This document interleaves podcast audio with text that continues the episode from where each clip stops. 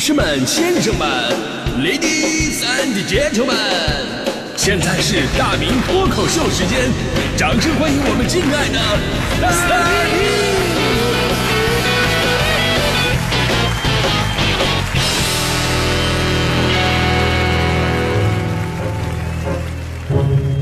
好，欢迎各位来到今天的大明脱口秀，我是大明啊。这两天咱们北方的供暖已经陆续开始了啊，马上呢又到了北方人民享受屋子外面大雪纷飞，屋子里边穿背心裤衩吃雪糕的这么一个季节了。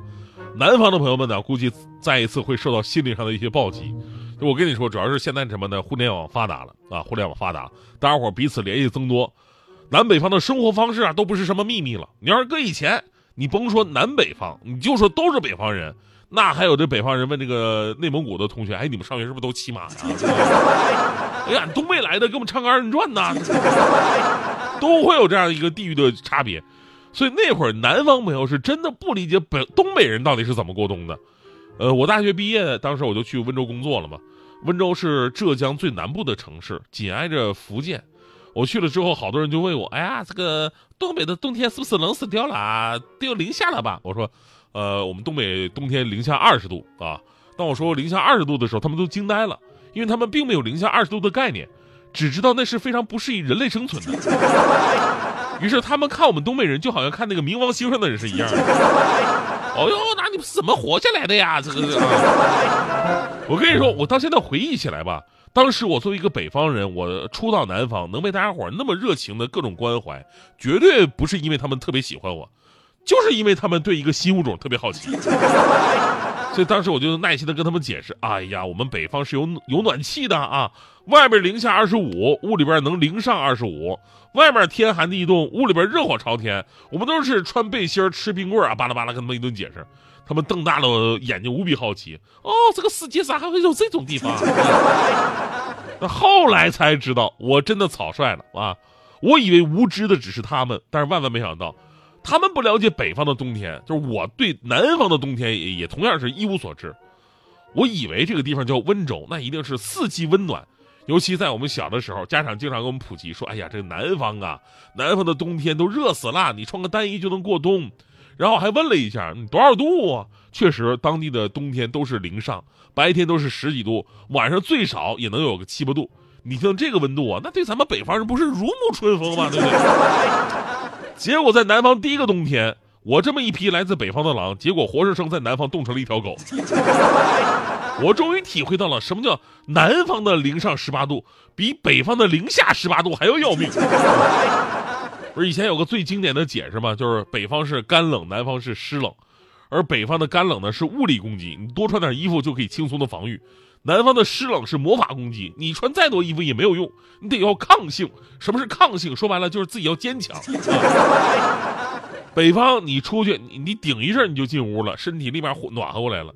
南方屋里屋外是一个温度，甚至外边有阳光的时候吧，外边比屋里边更暖和一点。刚才就有朋友说了嘛，说这个呃北方人咱们就说，哎呀外边太冷，到屋里边坐一坐。南方人就说了，屋里太冷，到外边坐一坐。那会儿南方的取暖方式吧，要么是靠空调吹暖风，要么呢就是靠小太阳这种设备。我给各位朋友分析一下啊，这个我跟你说，这东西吧，真的一点用都没有。首先是靠空调，空调费电不说，暖风跟咱们那个暖气根本是两个概念。咱们北方的暖气是什么呀？那是源源不断的那种热能，你把洗好的裤子你放上去，第二天能变成纸壳的，能立在那儿，对吧？你潮了的瓜子你放上去，第二天跟炒出来一样。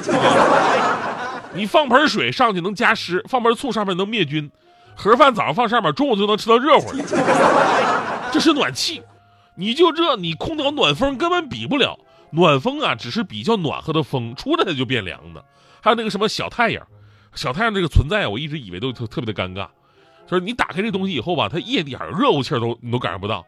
一点热乎气儿都感受不上，你要是你摸它啊，呲啦一下手手烫伤了。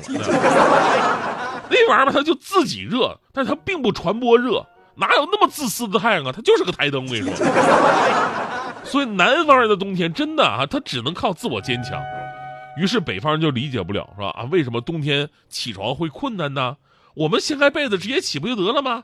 而只有南方的朋友才知道，不要轻易的掀别人的被子，否则轻则破坏亲子关系。夫妻感情不和，重则当场反目成仇，甚至大打出手。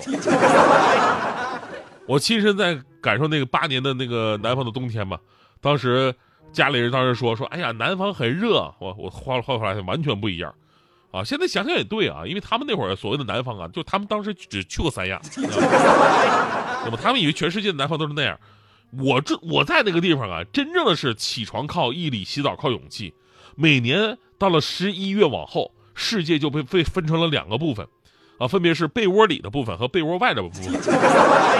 每天最快乐的事儿啊，就是衣服脱了钻进被窝，而且呢是要盖两层的棉被。进去的一瞬间是冰冷而又潮湿，但是接下来你会慢慢感受到自己的体温，把这个整个被窝捂得更加的热乎，更加暖和。这个时候，你终于一天紧绷的肌肉啊得到了放松，整个人也终于慢慢能够松弛下来了。这就是人生最幸福的事儿。那人生最不幸的事，你们知道是什么吗？就是就在这个时候，你突然发现外边灯没关。哎呀，我要我要不要下地？所以这么多年过来啊，其实也算是解答我当年的一个疑问。我当年有一个什么疑问呢？就是当年我上大学的时候吧，我同寝室有一个澳门的兄弟，我俩现在关系都特别好啊，经常联系。他就是澳门本地人。我记得刚上大学他来寝室那会儿吧，那是我第一次跟南方人接触，我还得替他担心呢。我说：“哎呦，你们南方人怎么在东北过冬啊？你有毛衣吗？”他问我：“什么是毛衣？” 我说那不用问了，棉裤你也没有听说过吧？我心想这哥们估计年底就废了。结果他颠覆认知的事儿终于发生了，他竟然就靠着一套秋衣秋裤，外面穿个小皮夹克、小运动裤，然后在东北过了一整个冬天，而且啥事儿没有。东北冬天零下二十来度，他啥事儿没有啊。第一天下雪的时候，他还第一个冲出去了，跟疯了似的，在操场上转圈跑啊，一边跑一边喊雪，节气真的雪呀。啊，所以你会发现啊，这真的颠覆了我们一个固有的认知。所有的人都想当然的认为来自北方的人应该是不怕冷的，因为你们那儿冷啊；而来自南方的人就应该是怕冷的，因为他们那儿不冷。但是结果恰恰相反，实践证明，在抗冻这个指标上，南方人竟然远远高于北方人，尤其东北人根本就不抗冻。在这方面呢，真的是有相关的调查研究的。中国天气网根据室内气温、湿度综合分析发现。江苏、浙江、上海、湖北、湖南、安徽、江西、四川、重庆、贵州等中南部冬季气温是比较低、湿度大，需要频繁的抵抗湿冷魔法攻击。这些地方是属于最抗冻的区域。总体来看，以南京、杭州、上海为代表的海派地区抗冻指数是最高的。而至于东北啊，除非说你大冬天一天天的你就在外边站着，否则你你根本就冻不着几下。你这么对比啊，南方需要适应的是整个漫长的冬季，所以长期在南方生活的人对冷环境的适应性就会更强。所以不要再问，哎呀，你怎么那么怕冷啊？你不是东北人吗？啊，没错，我们是东北人，但是我们不是北极熊。呃，说到北极熊，我突然最后想起了一个东北人的御寒的方法，就是穿貂，对吧？在东北，不管男女，穿一件貂，那不仅仅是代表着温暖的冬天，更是一种身份的象征。在东北啊，女孩到了一定年纪，父母给孩子买件貂，相当于他们专属的成人礼。正所谓人是衣，马是鞍，一看长相，二看穿。从商店到脱下袄，这个换上貂，直接穿着走，不打包。我跟你说，我当年呢对此也非常的沉迷，但是呢无奈囊中羞涩，一件貂太贵了，那一件貂得起码三五万银子，买不起呀，对吧？但是还想找找到那种尊贵的身份感，怎么办呢？我当时我花了两百块钱，我买了一件兔子毛的，兔子毛的，这玩意儿多少钱是无所谓，带毛就行，主要看气质，对不对？就我这身材，我这气质，我这气场，我穿假的也变成真的了。就那天晚上就特别冷，冬天嘛还下着大雪，特别难打车。长春那种啊还是拼车的啊，一个车里能拼三五个人，站了一个小时，我人都快冻透了。兔子毛确实漏风啊，这个啊，怪不这玩意儿便宜。